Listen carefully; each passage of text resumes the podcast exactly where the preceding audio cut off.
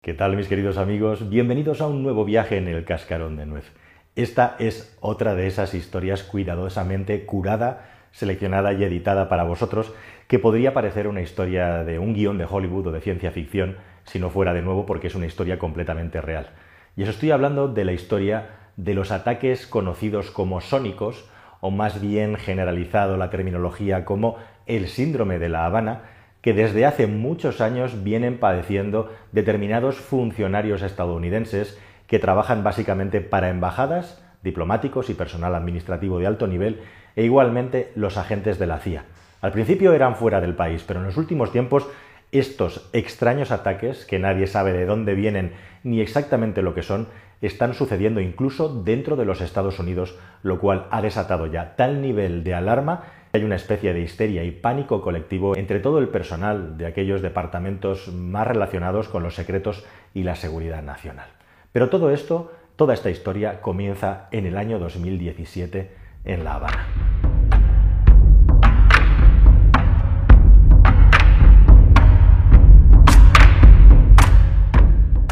Y justamente es en ese momento cuando funcionarios de la Embajada de los Estados Unidos en La Habana demuestran que están recibiendo determinados ataques que ellos denominan ataques sónicos, ataques provenientes del aire, del sonido, que producen una serie de síntomas, síntomas que luego a lo largo del tiempo, desde 2017 a esta parte, se han venido reproduciendo en todas las partes del mundo donde ha ocurrido lo mismo. Tenéis que saber que no se sabe de qué se trata, pero ya hay más de 200 estadounidenses que está demostrado que han sufrido este tipo de ataque y algunos de ellos, como os voy a explicar, han sufrido daños cerebrales de cierta importancia. Pero la cuestión, como digo, es que al principio se hablaba de ataques sónicos, de un ataque de un sonido muy potente, pero desde un punto de vista médico-científico se descartó que los síntomas que padecían las personas que recibían estos extraños ataques mientras estaban trabajando en el edificio de la Embajada de los Estados Unidos en La Habana, estuvieran relacionados con cualquier tipo de sonido. De hecho, es una cosa un poco cómica y humorística, si no fuera porque este es un tema muy serio, se acabó descubriendo en las investigaciones que esos ruidos extraños que los funcionarios escuchaban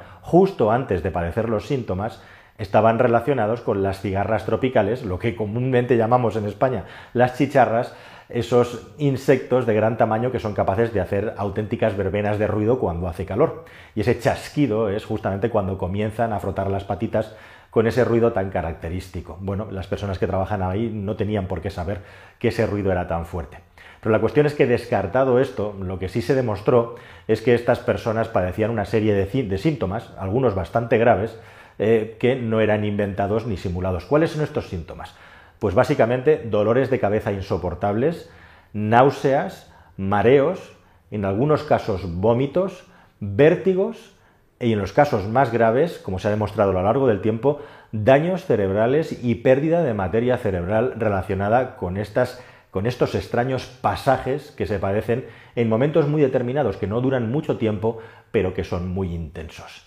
¿Qué es lo que estaba pasando aquí?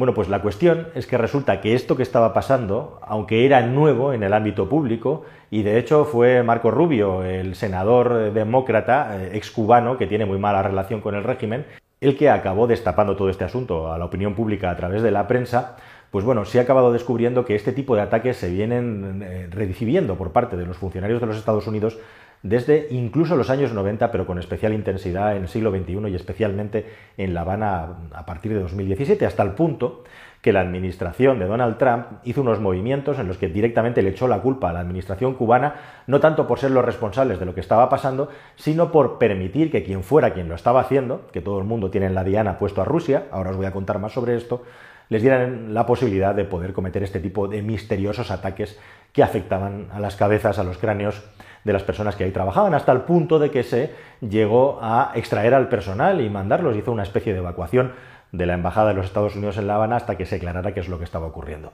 Una investigación también científico-médica con colaboración cubana en la que se llegó a la conclusión de que estos síntomas podían estar relacionados con determinadas fumigaciones para acabar con el Zika, eh, con la plaga del Zika, y los síntomas eran compatibles con estos productos, con estos pesticidas que se usan específicamente en Cuba para esa finalidad. Pero finalmente esta teoría, en caso de ser cierta, no lo explica todo porque estos fenómenos, como digo, han acabado reproduciéndose a lo largo y ancho de todo el mundo, especialmente en lugares muy calientes donde Estados Unidos y China y Rusia se están jugando la supremacía mundial y por lo tanto se considera que son ataques de espionaje eh, con la mayor parte de la probabilidad proveniente de Rusia, pero hay otros países también que pueden estar involucrados. Tenéis que saber también que funcionarios de la Embajada de Canadá, que mantenía una estrechísima relación con la autoridad cubana, fueron también víctimas de este tipo de ataques, con lo cual se descartó que Cuba pudiera tener algún tipo de relación y por eso se puso el foco en Rusia, porque justamente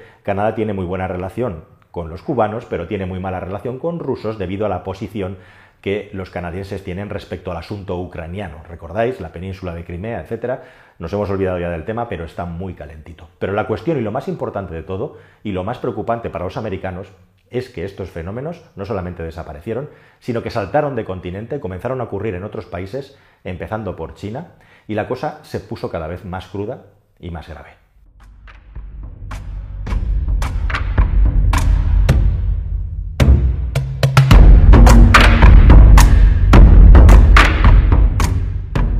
Ha habido acontecimientos también en Viena, en Austria, incluso en Berlín, en Alemania, allá donde hay personal americano destacado y cosas importantes que hablar y decidir. Lo cual ha llevado a una nueva teoría que habla de que quizá esta radiación, poco a poco se ha ido acotando el asunto, y se habla de que quizá esta radiación tan fuerte, porque es una radiación, se ha descartado completamente que el sonido pueda provocar esos daños, y en lo que se está hablando ahora y se está centralizando el asunto es una radiación de microondas tremendamente potente. Recordad que una radiación de microondas muy fuerte puede provocar incluso eso, daños cerebrales e incluso también a largo plazo, si la recibes mucho tiempo, cáncer. Pero en este caso se trata de radiaciones hiperintensas durante unos periodos de tiempo no muy grandes. La cuestión aquí es que se habla de que estas radiaciones podrían ser máquinas, aparatos de espionaje que estén en los lugares, en los aledaños de estos edificios, que sean capaces de interceptar todas las comunicaciones. Esa es una teoría. Y la otra teoría directamente es que se trata de hacer daño, molestar e incluso dañar el cerebro de aquellas personas que están haciendo tratos diplomáticos y manejando información confidencial del máximo nivel. La cuestión es que poco a poco se va acotando el asunto. Ahora se habla, como digo, ya de una manera bastante certera o bastante probabilística como radiación de microondas y parece ser que hay algunas armas que están relacionadas con esta tecnología desde hace años y probablemente se ha perfeccionado. Y digo probablemente porque parece ser que los Estados Unidos de hecho también tienen su propia arma de desarrollo con emisión de microondas. Lo que ocurre es que en el caso de los americanos se trata de un camión, de un vehículo del tamaño de un camión y que necesita de varias horas de carga para acumular la energía suficiente como para poder radiar de microondas una zona específica generando tal daño. Pero parece ser que los Estados Unidos no son el único país que tiene esta tecnología y posiblemente hay países en el mundo que la tienen y más avanzada, aparte de los rusos. Estamos hablando, por ejemplo, de China, estamos hablando, por ejemplo, de Irán, estamos hablando incluso de Arabia Saudí a partir del trabajo de científicos ucranianos. Así que la cosa se va acotando más y además en determinados momentos hay determinadas pistas que se han ido deslizando de que los americanos han conseguido interceptar ciertas comunicaciones rusas que podrían indicar que va por ahí el asunto, e igualmente también en determinados lugares y en determinados momentos en los que funcionarios americanos en el edificio o los alrededores se ha recibido esta señal electromagnética tan potente, se ha detectado la presencia de vehículos de espionaje sospechosos que podrían ser rusos. Se habla del servicio secreto ruso, tanto interior como exterior, pero evidentemente como nadie sabe exactamente lo que es, nadie ha puesto el dedo todavía ni ha hecho una acusación pública, porque una de las cosas más extrañas es que hay tantas localizaciones en las que esto ha sucedido que la cosa ha acabado soltando ya a los Estados Unidos y en los propios edificios de funcionarios gubernamentales, incluso en la central del FBI y de la CIA, se han acabado reportando casos de este caso, que claro, hay que separar de casos que sean pura sugestión, que sean hipocondria debida a la presión y al miedo que tienen las personas que están trabajando con este material clasificado. La cuestión es que, como digo, hay aproximadamente 200 afectados y en el año 2017-2018 los Estados Unidos Lógicamente, la mayor potencia del mundo no podía continuar de brazos cruzados y creó una especie de proyecto Manhattan inverso un proyecto secreto en el que están haciendo o intentando hacer una ingeniería inversa que sea capaz de acabar en la conclusión de la fabricación de una maquinaria que tengan unas características similares a las que se está utilizando para hacer todos estos ataques. Y otra de las grandes dudas y preguntas que hay alrededor de este asunto, de los grandes enigmas, es cómo es posible que esto se reproduzca en lugares del mundo tan dispares. Hay algunos en los que la presencia rusa y el espionaje ruso puede ser muy potente, pero otros en los que no es tan fácil, incluso con aliados de los americanos e incluso en suelo americano. Y esa es una de las grandes dudas y los grandes enigmas que hay que resolver en este asunto. Imagina, si no te pica la curiosidad, lo que está sucediendo en los servicios secretos americanos y la presión que tendrán los científicos militares que están trabajando para intentar descifrar este enigma. Mientras tanto, se han hecho pruebas médicas a todas, a todas estas personas y en los casos más graves se han detectado algo así como lo que llaman algo similar o equivalente a un traumatismo cranoencefálico, solo que sin haber ningún tipo de golpe,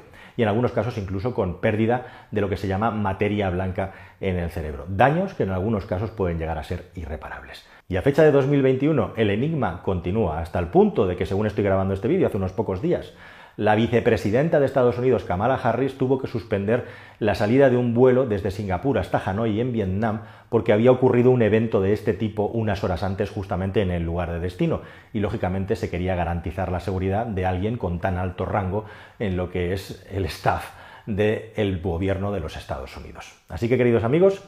este misterio continúa. Dentro de las autoridades americanas y del ejército, los más optimistas dicen que en cuestión de seis meses van a ser capaces de descifrar con cierta exactitud qué es lo que está ocurriendo aquí. Y bueno, mientras tanto, esto sigue siendo un misterio sin resolver, un misterio que cada vez preocupa a más gente en los Estados Unidos y, como digo, la mayor superpotencia del mundo corre contra reloj para intentar saber quién está detrás de estos ataques, por qué los están haciendo y qué tipo de armas se está utilizando para generar este sistema de ataque tan molesto y al mismo tiempo tan invisible. Nada más, queridos amigos, espero que esta historia os haya parecido interesante e imagino que a la par que inquietante. Si nos enteramos finalmente del misterio, pues os lo contaremos con pelos y señales hasta donde seamos capaces de contártelo con información veraz. Y nada más, que nos vemos en un próximo vídeo del cascarón, que si no te has suscrito, hazlo ya, campanilla para no perderte ningún vídeo y nos vemos en una siguiente historia que espero que sea tan interesante como las últimas que acabas de ver. Muchísimas gracias por tu atención y hasta el próximo vídeo. Adiós.